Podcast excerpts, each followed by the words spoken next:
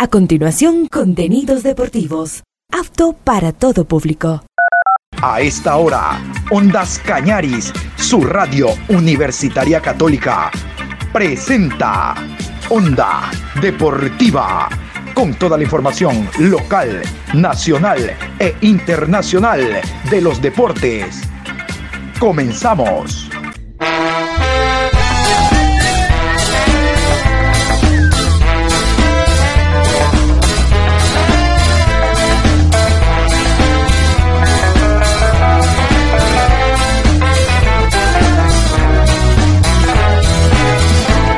Eso ahora vamos a bailar para cambiar esta suerte. Si sabemos gambetear para ausentar la muerte.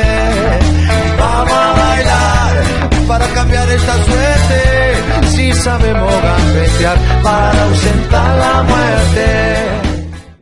Hola, buenos días, ¿cómo me les va? Qué gusto saludarlos. Aquí estamos hoy miércoles 14, programa 1220 a lo largo del día. Onda Deportiva con abundante información. Les cuento, desde hoy vamos a estar revisando y aproximadamente una semana eh, las distintas elecciones en relación a los partidos de carácter amistoso internacional que tienen las elecciones que forman parte de Conmebol.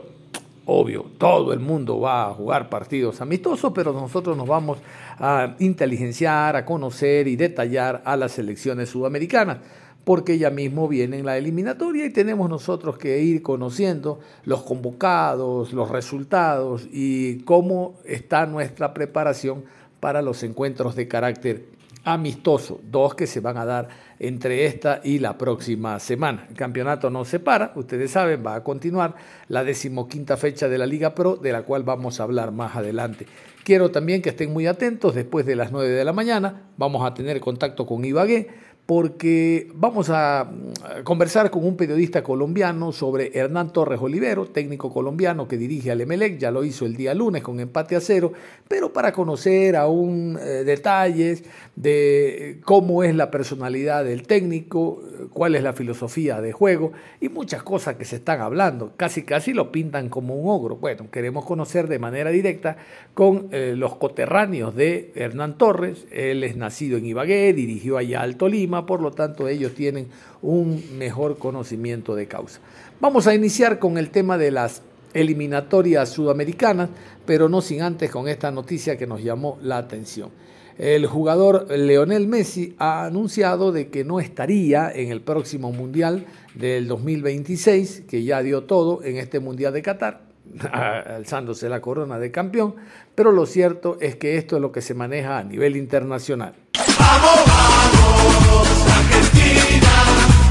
Lionel Messi avisó en diálogo con la televisión china que cree que no volverá a jugar un mundial con la selección argentina el crack rosarino de 35 años dijo que ya no será titular de la selección argentina después de los amistosos.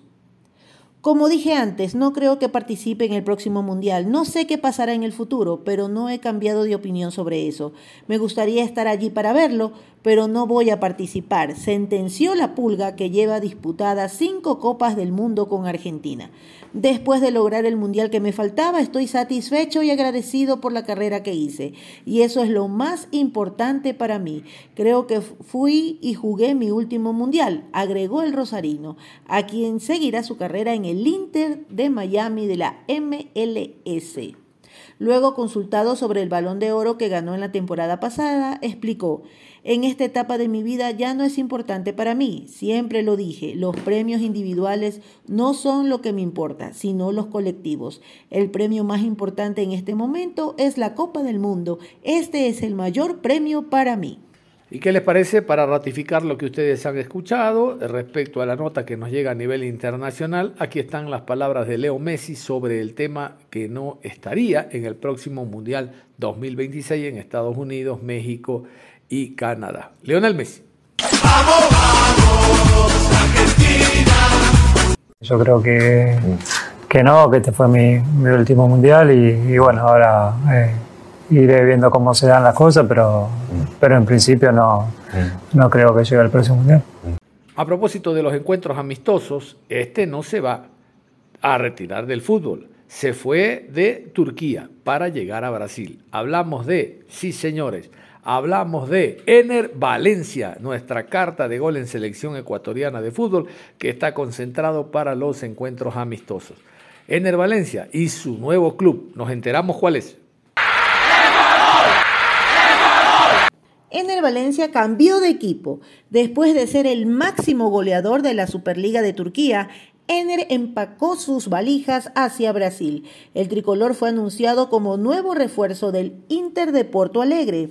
Mientras el delantero se encuentra con la selección de Ecuador para los siguientes amistosos previos a las eliminatorias, su nuevo club lo presentó. Este mostró lo que hizo por medio de un video y posteriormente adjuntó fotografías del ariete con la camiseta del club. En el video se mostraron tomas del estadio, así como de la indumentaria del club. Finalmente una bandera de Ecuador se mostró en el camerino y fue el telón para que se muestre la camiseta de Valencia y al delantero con ella.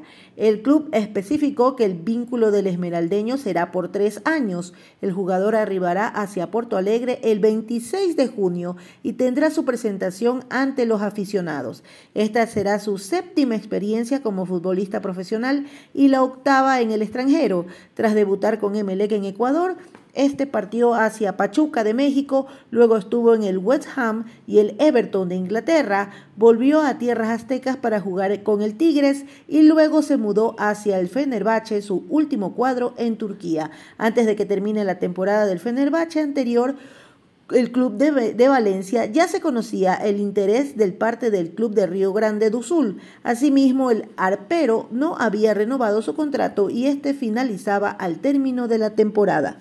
Bueno, vamos entonces a contarles que en el Fenerbahce, ya lo va a escuchar usted en el Valencia, en el Fenerbahce lo quieren, lo aman, lo adoran, pero le ofrecían un año de contrato, nada más. Y el hombre pedía mínimo dos. Sale el Internacional de Porto Alegre y le dice, hey, no te doy dos, te doy tres, a dos millones y medio por temporada. Pa, rapidito se fue en Valencia. Tres años a dos millones y medio. Cuando el que te quiere te da uno, no hay parangón. Vamos a continuación con esto. En el Fenerbahce, en Estambul, cuando se iba eh, el jugador Ener Valencia, lo que dijo a la prensa. Muy bien, muy bien, gracias a Dios, muy bien. ¿Listo para la tri? Ahí estamos, ahí esperemos llegar bien. Eh, ha sido una temporada dura, difícil. Gracias a Dios hemos podido eh, coronarlo con un título, así que estamos felices. Ahora vamos a la selección, esperemos seguir haciendo las cosas bien. Oye, Fenerbahce te ama. Impresionante.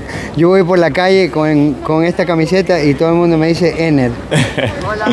Guau, que lo, lo, la grandeza que tiene este club de verdad que es impresionante. Lo que mueve este club, toda su hinchada, es, in, es increíble. La verdad que lo voy a extrañar mucho. Lo vas a extrañar mucho y, y ya es, es de. Es confirmado Brasil, ¿no? no confirmado aún porque están todavía muchas cosas por cerrarse, pero es una de las posibilidades. Antes de entrar al tema partidos de amistosos que se van a jugar, quiero contarles que hubo un comunicado eh, por parte de la Federación Ecuatoriana de Fútbol, Departamento de eh, Comunicaciones, indicando de que el jugador, el Chiqui Palacios, no se presentó a los entrenamientos, por lo tanto quedó desafectado de la selección. ¿Y por qué? No lo sabemos. Escuchen. La Federación Ecuatoriana de Fútbol da a conocer que el jugador Diego Palacios, quien fue convocado por Félix Sánchez, no se presentó a la convocatoria en New Jersey. El cuerpo técnico analiza si se convoca o no a alguien en su reemplazo. Vamos con los encuentros amistosos que se van a desarrollar esta y la próxima semana. Reitero, nosotros a partir de hoy en la programación de la tarde vamos a estar revisando las distintas selecciones de América. Los amistosos de esta semana son estos. Miércoles 14 de junio, Uruguay versus Nicaragua. Jueves 15 de junio, Japón se enfrenta a El Salvador. Argentina recibe a Australia. Honduras versus Venezuela. Costa Rica se enfrenta a Guatemala. Viernes 16 de junio, Corea del Sur recibe a Perú. Suecia versus Nueva Zelanda. Serbia se enfrenta a Jordania. Alemania versus Polonia. Colombia recibe a Irak.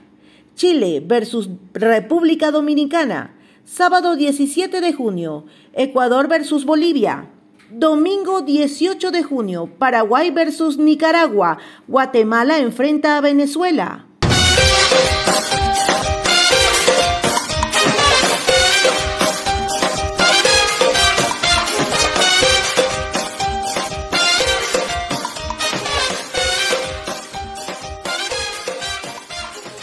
Vamos a revisar la Liga Pro. No podemos pararnos en la información de la Liga Pro 2023. Se va a jugar la decimoquinta fecha. De hecho, la Liga Pro no ha paralizado. Yo quiero contarles primero los partidos. Estos son los partidos que se juegan entre viernes, sábado, domingo y lunes. Escuchemos. Viernes 16 de junio, 19 horas, Independiente del Valle recibe a El Nacional. Sábado 17 de junio, 13 horas, Cumbayá versus Libertad.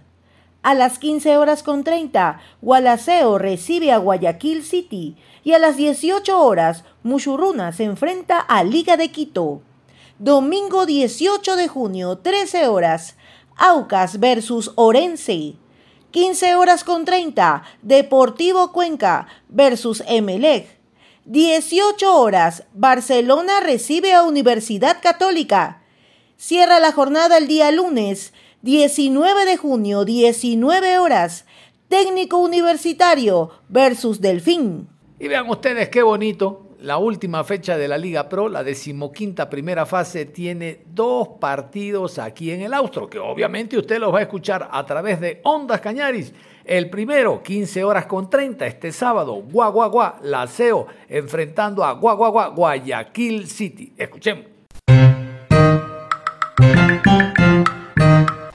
Último partido de Gualaceo lo juega en Ondas Cañaris este sábado a las 15 horas con 30 en el Jorge Andrade Cantos cuando reciba a Guayaquil City. Ondas Cañaris, su radio universitaria católica, con todo su personal deportivo, les llevará todos los detalles del encuentro Gualaceo ante Guayaquil City. Cerrando su participación en primera fase de la Liga Pro, Gualaceo espera llevarse los tres puntos de este importante partido que cierra su participación de este semestre. Por nuestras dos frecuencias, 1530 AM y 95.3 FM. Recuerde, desde las 15 horas con 30 Gualaceo ante Guayaquil City por Ondas Cañaris. Viva el fútbol a otro nivel. Vámonos con el otro. Es el domingo, 15 horas con 30. Deportivo Cuenca enfrenta al MLE. Ya les dije ayer, los precios están carísimos. Ni se enteraron que es el Día del Padre. Ni se enteraron. Dale una promoción al viejo. Lleva al viejo por lo menos ahí agasájalo. Los del Cuenca ni se enteraron, recién se están enterando ahora.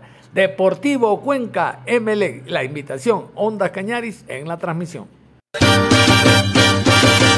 Este domingo 18 de junio, viva junto a nosotros Ondas Cañaris y por nuestras dos frecuencias, 1530 AM y 95.3 FM, el encuentro que cierra la primera fase de la Liga Pro 2023 Deportivo Cuenca ante el Club Sport Emelec.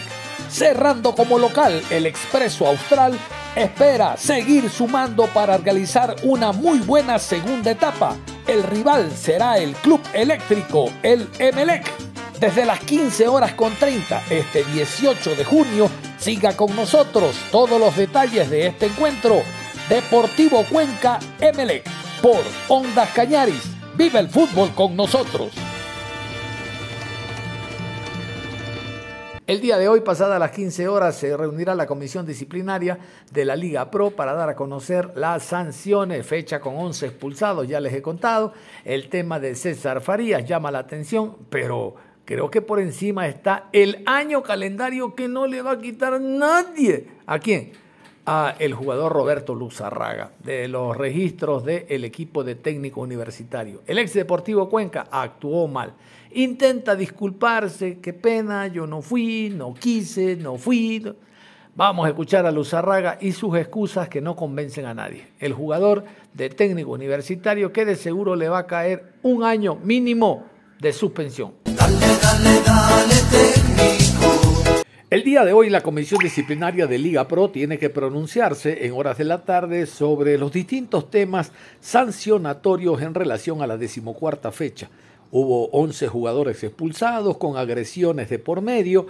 Por lo tanto, mm, hay dos puntos a resaltar. El primero, la sanción que deben de imponerle a César Farías, el director técnico, por agredir a dos jugadores del Delfín, que ayer escuchamos sus descargos, muy tibios, y también al jugador Luz Raga defensa de el equipo del Delfín, con pasado en clubes manavitas, en Deportivo Cuenca, realmente no tiene mayores antecedentes, pero oiga, la cárcel está llena de arrepentidos. Me equivoqué, no quise hacerlo, se me disparó, lo agredí. Igual, el hombre ha hablado y ha dicho, no quise hacerlo, fue un acto de locura, mm, perdí la lucidez de los sentidos, me equivoqué. Sí, pero la acción ya está. Corresponderá a la comisión disciplinaria sancionar. Aquí parte de lo que dijo el jugador Luz Arraga en relación a la agresión al árbitro Guillén, partido del eh, partido Liga de. No es Liga, es Libertad 1, técnico universitario 0. Escuchemos a Luz Arraga, arrepentidísimo, pero un año calendario no se lo quita nadie. Escuchemos bueno, como todo mundo sabe, bueno, de interés público, la, situación que se que se vivió en el partido en Loja, creo que es algo, bueno, primero difícil como jugador por por, lo, por lo que pasó y, y, por lo que puede venir de, en el tema de, la sanción. Entonces creo que eh, de mi parte creo que por el, la calentura del partido reaccioné de una mala manera a ir al árbitro increparlo y por ahí rozarlo un poco con, con, con, mi frente, ¿no?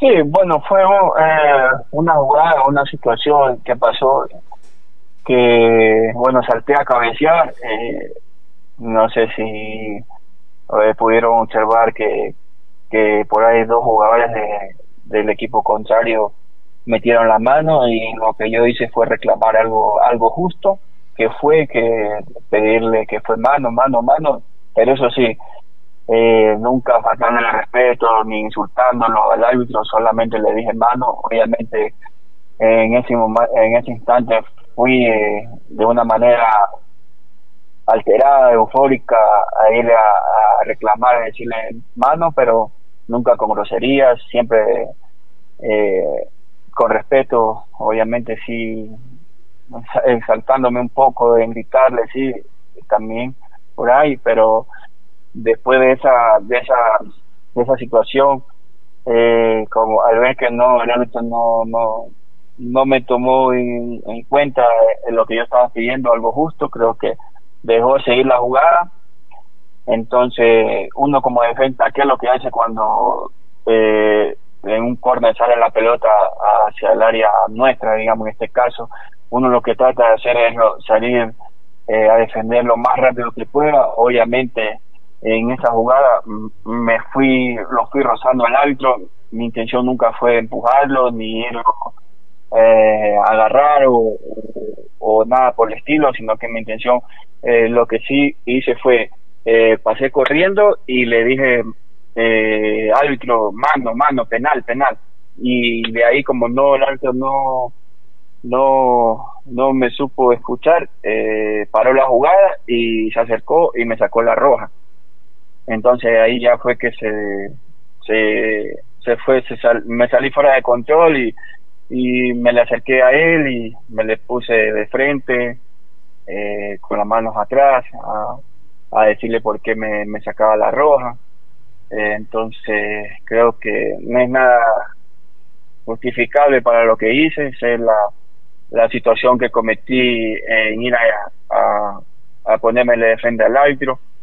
Eh, y bueno, uno ah, hay que aceptar eh, los errores que uno a veces comete, pero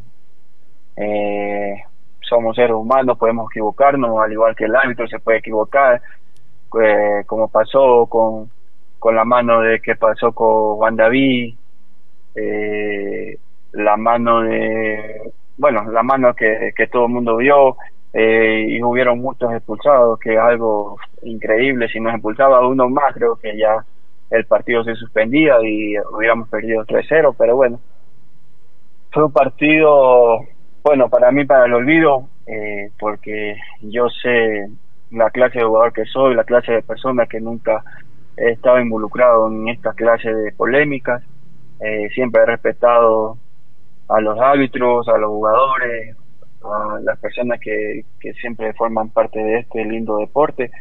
Eh, creo que yo, si bien cierto, no tengo antecedentes, que he sido un jugador agresivo, un jugador que me he portado mal, que he sido malcriado con los, con los árbitros, creo que eso eh, por ese lado a uno lo deja tranquilo, pero eh, eh, lo que sí fue que me salió el control el fin de semana por reclamar algo que fue justo, eh, reclamar algo por mi equipo, que siempre yo lo trato de defender lo más que pueda y creo que mm, ese día me, me salí fuera de control y, bueno, pasó eso que, que, no es justificable para nadie porque creo que eh, todos debemos eh, tener respeto por la autoridad que está, en este caso, bueno, los árbitros.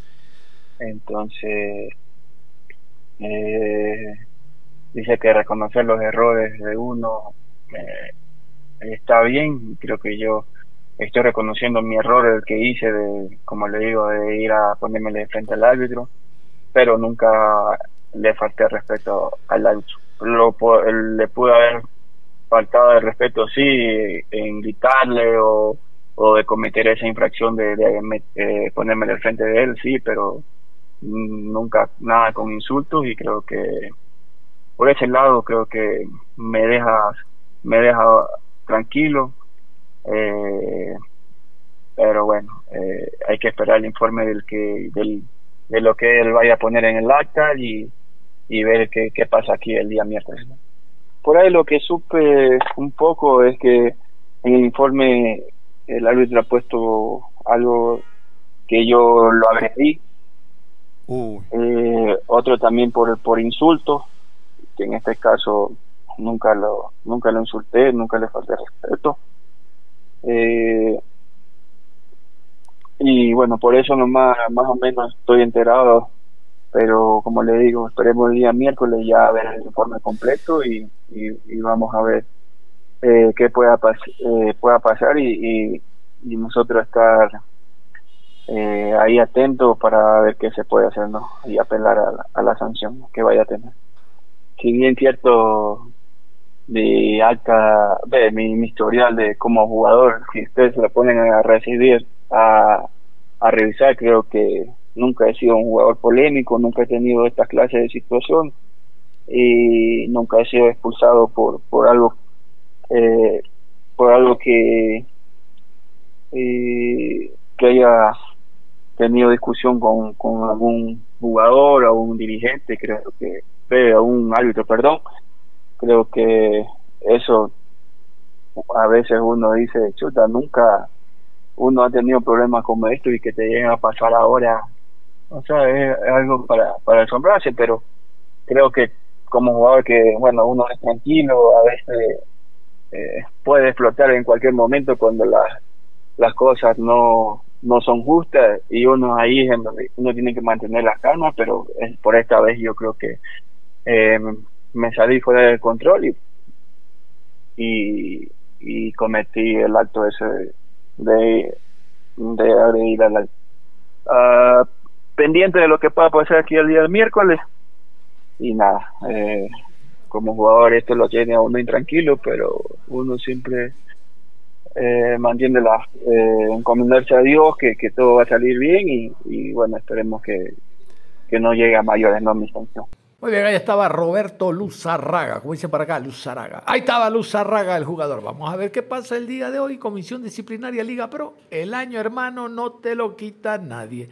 Nos vamos a la pausa y al volver, contacto con Ibagué, Colombia, para conocer algunos detalles de Hernán Torres Olivero, nuevo técnico colombiano que dirige al club Sport Emelec, su filosofía de juego, cómo es el director técnico. Es verdad que es medio cretz, es medio ogro Vamos a conocer eso después de la pausa y regresamos.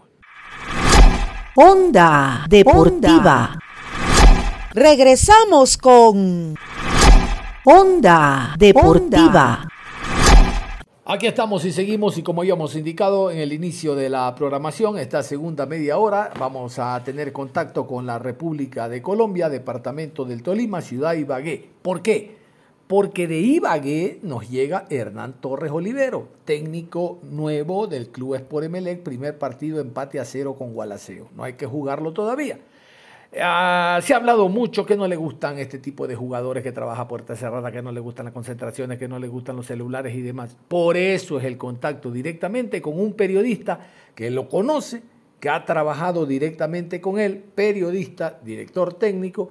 Por lo tanto, lo que él nos diga es palabra santa. Vamos a continuación con este contacto. Colombia,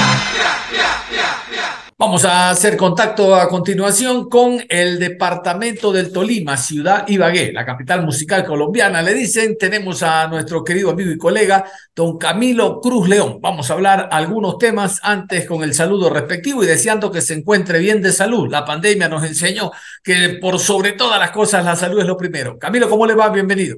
Hola, John Lester, un saludo cordial para ti desde Colombia eh, y para todos los hermanos ecuatorianos, un placer conocerlos, saludarlos, por supuesto, y bueno, conocer novedades, tanto de lo que pasa aquí en Colombia, en la ciudad de Ibagué, el departamento del Tolima, como las novedades que acá en Ibagué estamos muy pendientes de lo que pase con un tolimense, precisamente en tus tierras, en territorio ecuatoriano, y lo que pase con el Emelec, precisamente ya está el corazón de los colombianos con el Emelec, por supuesto.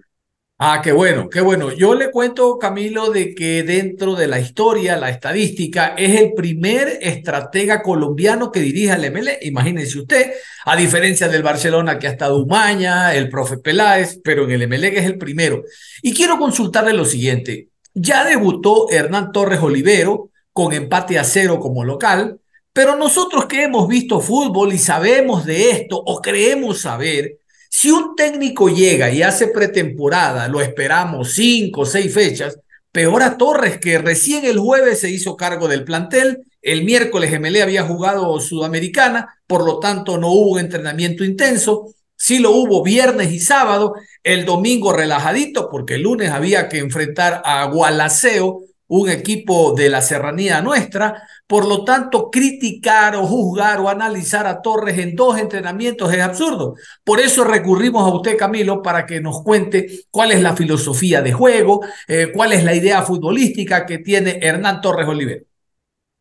Claro que sí, John. Bueno, John, Hernán Torres Oliveros es un técnico, un estratega de aquí en la casa. Él es nacido ibaguereño hace poco más de 40 años. Jugó y se crió en las calles, en los barrios de aquí, en la ciudad de Ibagué, precisamente de donde les hablo.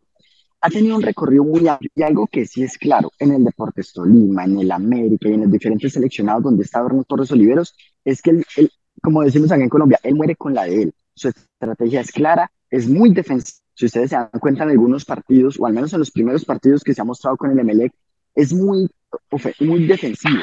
Él tiende mucho ir de atrás hacia adelante en bloque, en manejar los bloques. Acá en Colombia se le ha criticado, sobre todo en algunos partidos decisivos del Deportes Tolima, porque cómo mucho el equipo para atrás. Eh, partidos trascendentales, por ejemplo, en lo que fueron las dos finales con el Deportivo Cali, les estoy hablando finales del 2021, y lo que fue contra el Nacional en el 2022, porque en partidos decisivos él decidió echar mucho la marca hacia atrás. Y no es que sea un técnico temeroso, un técnico con miedo, no, es simplemente un técnico que tiene una estrategia clara de juego, que sabe manejar las bandas, pero que ataca siempre en ese orden, en bloque de lo defensivo, mitad de campo, y hacia lo ofensivo, como ustedes lo han podido ver. Esa es la ley de él, es muy disciplinado, es lo que muchos de los jugadores, diferentes referentes del Deportes Tolima y que han estado dedicando a la selección, por ejemplo, un convocado de la selección Colombia como lo es Álvaro Montero, en alguna entrevista le decía, para nosotros con el profe Torres, los, los partidos oficiales, llámese Copa Suramericana, Copa Libertadores, eran un descanso en comparación con los entrenamientos, porque algo de lo que sí tiene fama Ron Torres Oliveros es que es un técnico muy disciplinado, prácticamente es un régimen militar el que se vive con él en los entrenamientos, y eso da muy buenos resultados, no en vano.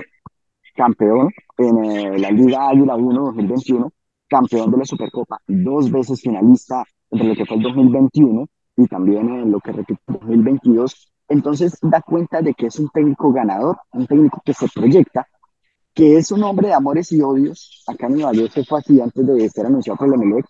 Eh, muchos lo defendieron, muchos otros cuando supieron lo que fue el nombre de Emelec dijeron muy bien por el profe, que le vaya muy bien. Otros por el contrario dijeron, no, que se fue por allá hacerle daño al Emelec. Es un hombre que se destaca por eso, es un hombre de amores, de odios, es un hombre muy disciplinado, eso sí, muy honesto, muy sincero.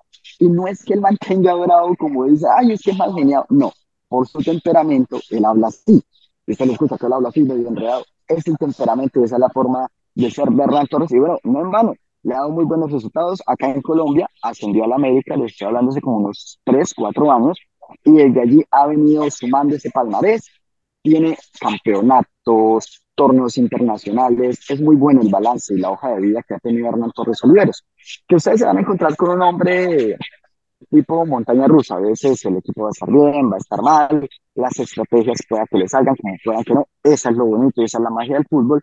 Pero siempre van a ver en Hernán Torres un estratega ganador, que le gusta y persigue. Es un hambriento de los resultados y de las copas y de los torneos. A ver, quiero entender lo que usted me dice, Camilo, en relación al técnico defensivista. Ser defensivo no es malo en función de hacer tenencia de balón, mientras tengo yo la pelota, tú no me haces daño, y atacar ya sea con contragolpe, con transiciones o a través de pelotazos. Entiendo de que esa es la idea, priorizar la tenencia de balón. Sí, definitivamente eso es lo que destaca Hernán Torres Oliveros. Él no le gusta, o al menos en los partidos que, se, que hemos visto, y eso que lo conocemos de aquí de la casa del corazón, él no, es muy bueno cuando no tiene el balón. A él le gusta que sea el equipo el que proponga con el balón, que sea el equipo que sepa manejar siempre y que la estructura sea esa, la zona defensiva hacia adelante, que sea un equipo que domine siempre y, y, tal vez por eso es que dicen de que Hernán Torres no sabe jugar cuando el equipo no tiene el balón.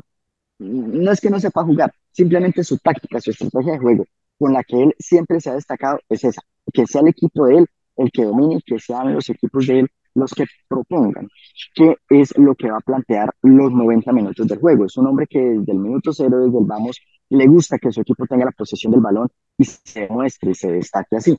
Entonces es por eso que se dice que una cosa es el equipo de Hernán Torres con el dominio del balón y otra muy diferente cuando no tiene el balón y tiene que salir a buscar. Entonces, es la manera de entender un poco el juego, o al menos la estrategia de juego de Hernán Torres Oliveros.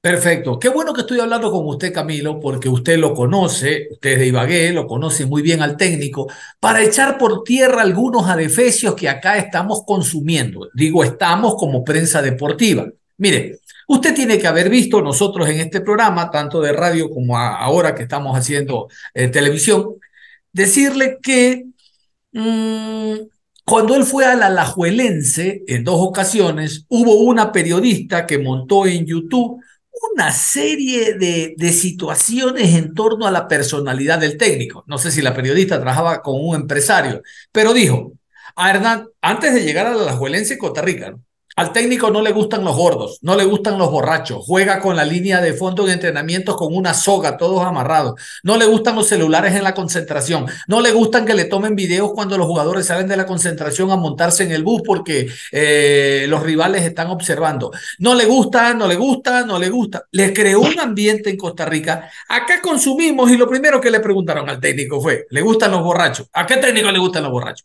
¿Le gustan los vagos? ¿A qué técnico le gustan los vagos? O sea, y quiero que me cuente si esto no pasa de ser una leyenda urbana para acrecentar la imagen de ogro o de bravo, porque como usted bien dice en la última eh, rueda de prensa, la del día lunes, el hombre todo, oh, bueno, sí, que el equipo, no. Eh, es una idea que se vende de él, creo que equivocada. Usted no puede decir, Capi. Bueno, lo digo y precisamente gracias a John Lester, sí, nosotros que somos de la casa lo conocemos, él es así en cierto, o sea, como que la mitad sí y la mitad no. ¿Así? ¿A qué me refiero? Él sí es muy disciplinado, obviamente no le gustan los borrachos, no es que no le gusten los gordos, lo que pasa es que en el, digamos así, en el fenotipo, en la fisiología de los equipos de Hernán Torres Oliveros, le gustan hombres que sean atléticos y que tengan cómo moverse. No le gustan los gordos en qué sentido, los que se pasan en los excesos durante la semana. Algo que sí peleó mucho Hernán Torres Oliveros es la disciplina de sus jugadores, más de una ocasión, aquí cuando estuvo en el Deportes Tolima, tuvo problemas con jugadores e incluso su salida, dicen las malas lenguas, eh, fue porque dentro del camerino hubo ruptura con algunos jugadores. ¿Cuáles jugadores? Algunos jugadores indisciplinados, no vale la pena dar nombres ahorita, que empezaron a generarle esa mala atmósfera. Pero como usted dice, John, ¿a qué entrenador le gusta? en el equipo que van a desmejorar la calidad y el nivel futbolístico y deportivo y competitivo de un equipo. ¿A qué entrenador le va a gustar los borrachos que llegan los fines de semana y se pierden y vuelven los lunes? Entonces, es simplemente esa disciplina. Sí, él es muy delicado. Acá le decimos en Colombia que es muy delicado y se toca mucho con el tipo de entrenamiento. En el Deporte Tolima, nosotros que cubrimos al equipo de la ciudad de Ibagué, nos damos cuenta de las convocatorias y de las nóminas una hora, una hora antes del partido. Él era muy hermético en ese sentido. Para uno conocer cómo iba a formar el Deportes Tolima o cuáles iban a ser los convocados, tocaba o hacerse o muy amigo de los de prensa o mirar a ver cómo o si de pronto alguno de los allegados del Deportes Tolima permitían al menos una foto o algo, porque él en eso sí es muy, muy radical y él es un hombre como, como de muchas escalas, por decirlo así, que tiene que ser una hora, que primero lo que diga el rival, y si lo saca el rival, entonces sí lo saco. Si no, yo no lo saco porque es que de pronto me lo saca el rival. No, no, no, es que a mí no me gusta que me vean el equipo porque es que de pronto se me filtran imágenes de la formación. Él lo decía, y él lo decía en su momento. Y él decía, yo respeto a la prensa, pero al momento de hacer el ejercicio periodístico era muy radical y todos, todos los entrenamientos del Deporte Solima eran a puerta cerrada. Salvo una que otra vez, que de pronto, como dice, cogimos de buen genio a Torres, entonces nos dejaba entrar a los cinco minutos y ya cuando los muchachos estaban haciendo el trabajo de Cristiana. De resto, lo podemos decir que acá en Ibagué, el periodismo deportivo nunca pudo ver un entrenamiento del Deportes Tolima, salvo algunos videos o algunos reels la Oficina de Prensa del Deportes Tolima nos permitiera ver. Pero de parte de Ronald Torres Oliveros nunca se permitió. En eso sí fue un hombre, o ha sido siempre, un hombre muy disciplinado y muy hermético. ¿Sabe que esa me faltó? Exactamente, la periodista aquella eh, dijo que a él no le gusta que la prensa observe los entrenamientos. Y mire usted, Camilo, usted que lo conoce, que lo tuvo de cerca, nos dice de que no, no ve, la prensa no ve los entrenamientos. ¿Sabe qué? Aquí entrenó. A mí no me interesa ver los entrenamientos, me interesa verlos en la cancha, ¿sí o no? Eso es lo importante. Oiga, él, él, él, lo dirigió a Alexander Domínguez, ¿no? Uy, claro, en, su caso alcanzó a estar unos minuticos. Sí, sí, claro, alcanzó a compartir, sí, Alexander Domínguez, lo recuerdo muy bien. Eh, fue, y si la memoria no me falla, cuando él volvió a tomar al Deportes Tolima, que alcanzó a cruzarse en algunos entrenamientos con Alexander Domínguez, en ese entonces, don Gabriel Camargo, eh, que en paz descanse, presidente y eterno director del Deportes de Tolima, lo tuvo, fue en esos tiempos, en ese, digamos así, ensamble de la llegada de Hernán Torres, donde se dio la salida de Alexander. Pero sí, sí alcanzó a estar algunos partidos con él. Perfecto. Sobre este tema le voy a hacer la última, la última consulta. Este, ¿Qué opciones, pero de verdad, verdad, con la mano en el corazón, usted le ve de éxitos al técnico colombiano Torres en relación a Colombia, Ecuador?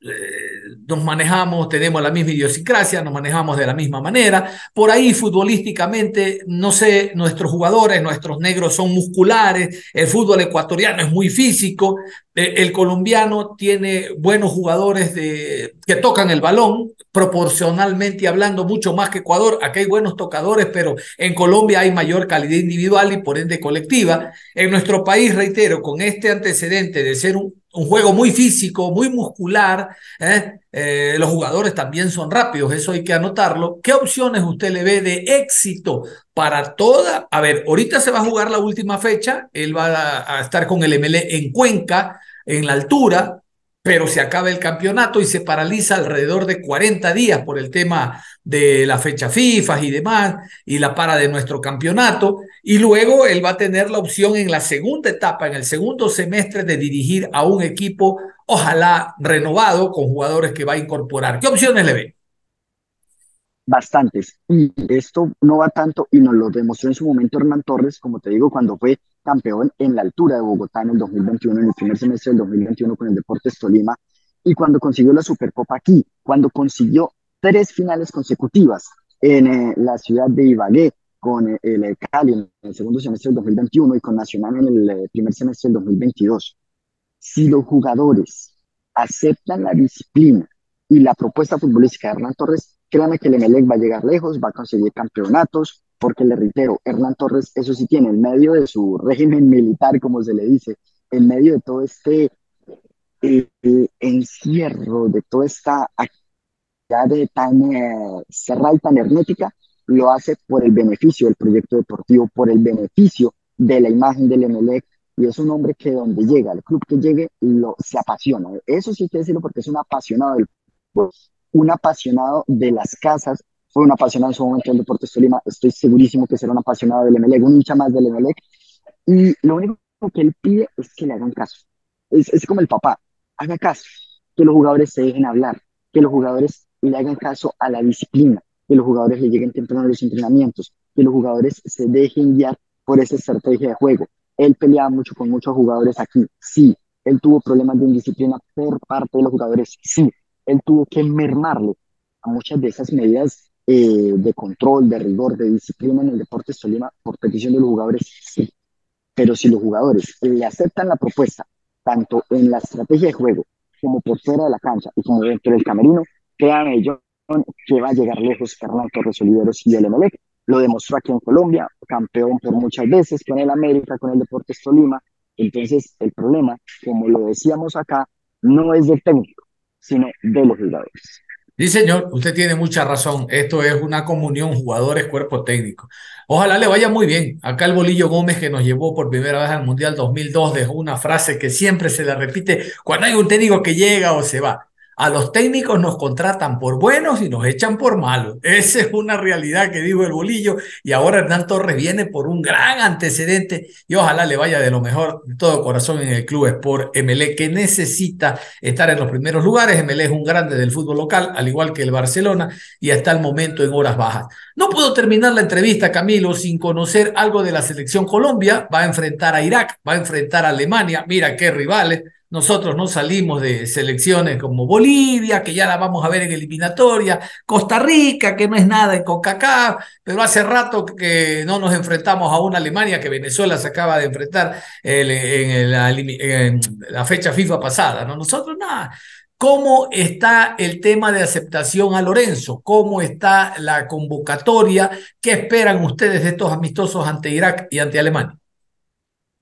Bueno, yo le cuento aquí en eh, Colombia se ha visto con muy buenos ojos los movimientos de algunos de los jugadores, por decirle de alguna manera, y uno de ellos, Álvaro Montero, a quien le hicimos seguimiento en el partido pasado entre Millonarios y el Boyacá Chico por la liguilla, ya los playoffs del rentado local.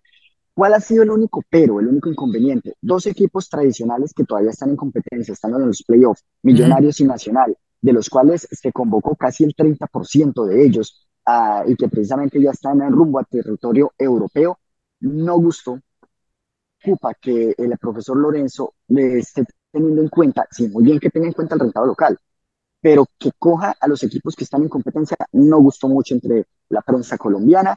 Hay nombres muy buenos, eh, se habla entonces por tomarle como una referencia de Álvaro Montero, eh, se habla de un muy buen momento de muchos de los otros jugadores, se está la expectativa sería la primera vez, por decirlo de alguna manera, que Colombia se enfrenta a un rival de tanto peso como Alemania.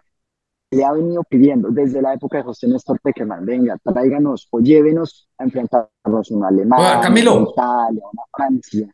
Camilo, pero quiero destacarte que también hay jugadores sub-20 después del muy buen suramericano que estaban haciendo ustedes y le echó mano Lorenzo.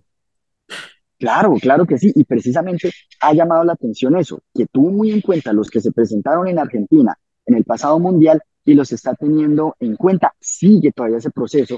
Y como decíamos, este va a ser el mini laboratorio previo a lo que serán ya las eliminatorias. Se espera entonces que se cumpla. Hay un muy buen momento por donde usted lo mire, los jugadores de Nacional y de Millonarios que, como le reitero, están en los playoffs, los muchachos que estuvieron en la sub-20 hace poco. O sea, la expectativa es que él tiene que ir y triunfar al menos. Y si bien son partidos amistosos, aquí es donde se empieza a probar el nivel y el rendimiento de Néstor Lorenzo que fue muy resistido, no solamente por muchos hinchas de la televisión Colombia, sino también por gran parte del periodismo deportivo en nuestro país, que no vieron con muy buenos ojos que alguien que venía, que tenía algo de la herencia de José Néstor Peckerman, que eh, era un partido decisivo y el, el con el cual se va a conocer la nueva era de Néstor Lorenzo Colombia. A ver, Camilo, pero usted no le hace un poquito de cerebro, no se le mueve el corazón. Cuando, miren, nosotros que no habíamos ido a mundiales, íbamos a Argentina, Brasil, cuando fue Colombia, Colombia. ¿No se acuerda un poquito de ese partido Alemania-Colombia, ese gol de Freddy Rincón, ¿no? Que, que, fue un golazo que lo gritó, creo que toda América. ¿No se le vino un poquito a la mente también aquello de Colombia-Alemania? Caramba, qué épocas que se vivieron eh, eh, eh, en, otro, en otros tiempos y en un mundial. Sí, John, hay que ya volvimos. Sí, claro, claro que sí, muchos empiezan a recordar esa época y eso es lo que están pidiendo, que la selección Colombia se tenga en cuenta para eventos importantes y para partidos trascendentales, así sean un amistoso, que nos pongan una Alemania, un Italia, un Francia, e incluso un Bélgica también en su momento, un Inglaterra. Claro, claro que emoción, imagínese volverse a encontrar Colombia-Alemania en esas épocas, tras lo que se vio en ese mundial, cuando la época de Freddy Rincón, por supuesto, que emociona, y por eso le, le digo, es, ese partido, ese, ese, ese Colombia-Alemania llama muchísimo la atención porque son jugadores eh, de, la, de nosotros, de aquí, del torneo México, y también los de la sub-20, los que están allí presentes. Entonces llama muchísimo la atención, es un partido muy, muy atractivo, que no solamente en las casas de apuestas, también en el voz a voz de las calles, acá en Ibagué, en mi ciudad, en Bogotá, en Medellín, en Cali, en Barranquilla, en toda Colombia, es la expectativa. Y por eso se espera que se dé un lo mínimo que esperan, como buenos colombianos, al menos que un empate, al menos que un empate ante una encopetada Alemania, y por qué no pensar en el triunfo. Es un romántico decirlo que por qué no, con todo ese talento que tiene Colombia, con toda esa preparación, con jugadores que esto sí que es importante, que no vienen de para, porque la gran mayoría, al menos un 70%, y lo reitero, jugadores de Millonarios y Nacional están en competencia. Los muchachos de la sub-20 estuvieron hace semanas en competencia. No ha habido una para grande, una para eh, importante de John Lester en torno a lo que tiene que ver con el rendimiento del equipo. ¿Por qué? Porque son equipos, eh, son jugadores que si bien se conocen o al menos se han visto, los trayectorios en los recorridos no vienen de una para larga de mes, dos meses, sino que es cuestión de semanas. E incluso es cuestión de días, porque ya muchos están allá en territorio europeo. Entonces, lo que uno como hincha, lo que uno como amante del fútbol espera es que se respete la camiseta, no haya muchos pechofríos, como se vieron en las eliminatorias, y pues eh, que se muestren, que esos niños, los de la sub-20, que tienen esa hambre de fútbol, se muestren y que por supuesto eh, técnico tenga en cuenta esos nombres, tenga en cuenta esas nóminas y como le decíamos, sacó a los del rentado local que están en la, en la liguilla, en los playoffs, no los lleve a pasear, profesor Lorenzo, póngalos a jugar, déles ese dinamismo que se necesita, porque muchos de los jugadores que han sido convocados parte de los clubes colombianos van allá literalmente de paseo a sentarse en la banca, entonces le pedimos, si se llevó a jugadores importantes del rentado colombiano, pues para que los ponga a jugar y empiece a darle vitrina. Sí, sí, señor, tienes mucha razón, Camilo. ¿Cuánta razón tienes? Para finalizar, simplemente como comentario, imagínate si cayó mal en Colombia, ¿cómo no será para los que entendemos algo de fútbol? Cuando le consultaron a James los tres mejores jugadores en la historia de Colombia, habla de Opina, se pone él, o sea, Valderrama, Rincón, eh, el Tino Asprilla, los jugadores de novela que tuvieron ustedes, que hicieron una época realmente que no cuenta para James. No, no sé si tiene algún comentario de aquello, porque acá hubo, hubo programas donde tratamos casualmente ese tema y nos pareció muy irreverente y respetuoso a la historia, porque lo importante es que hablen de ti, no que tú te pongas como uno de los cracks que ha tenido la selección cafetera.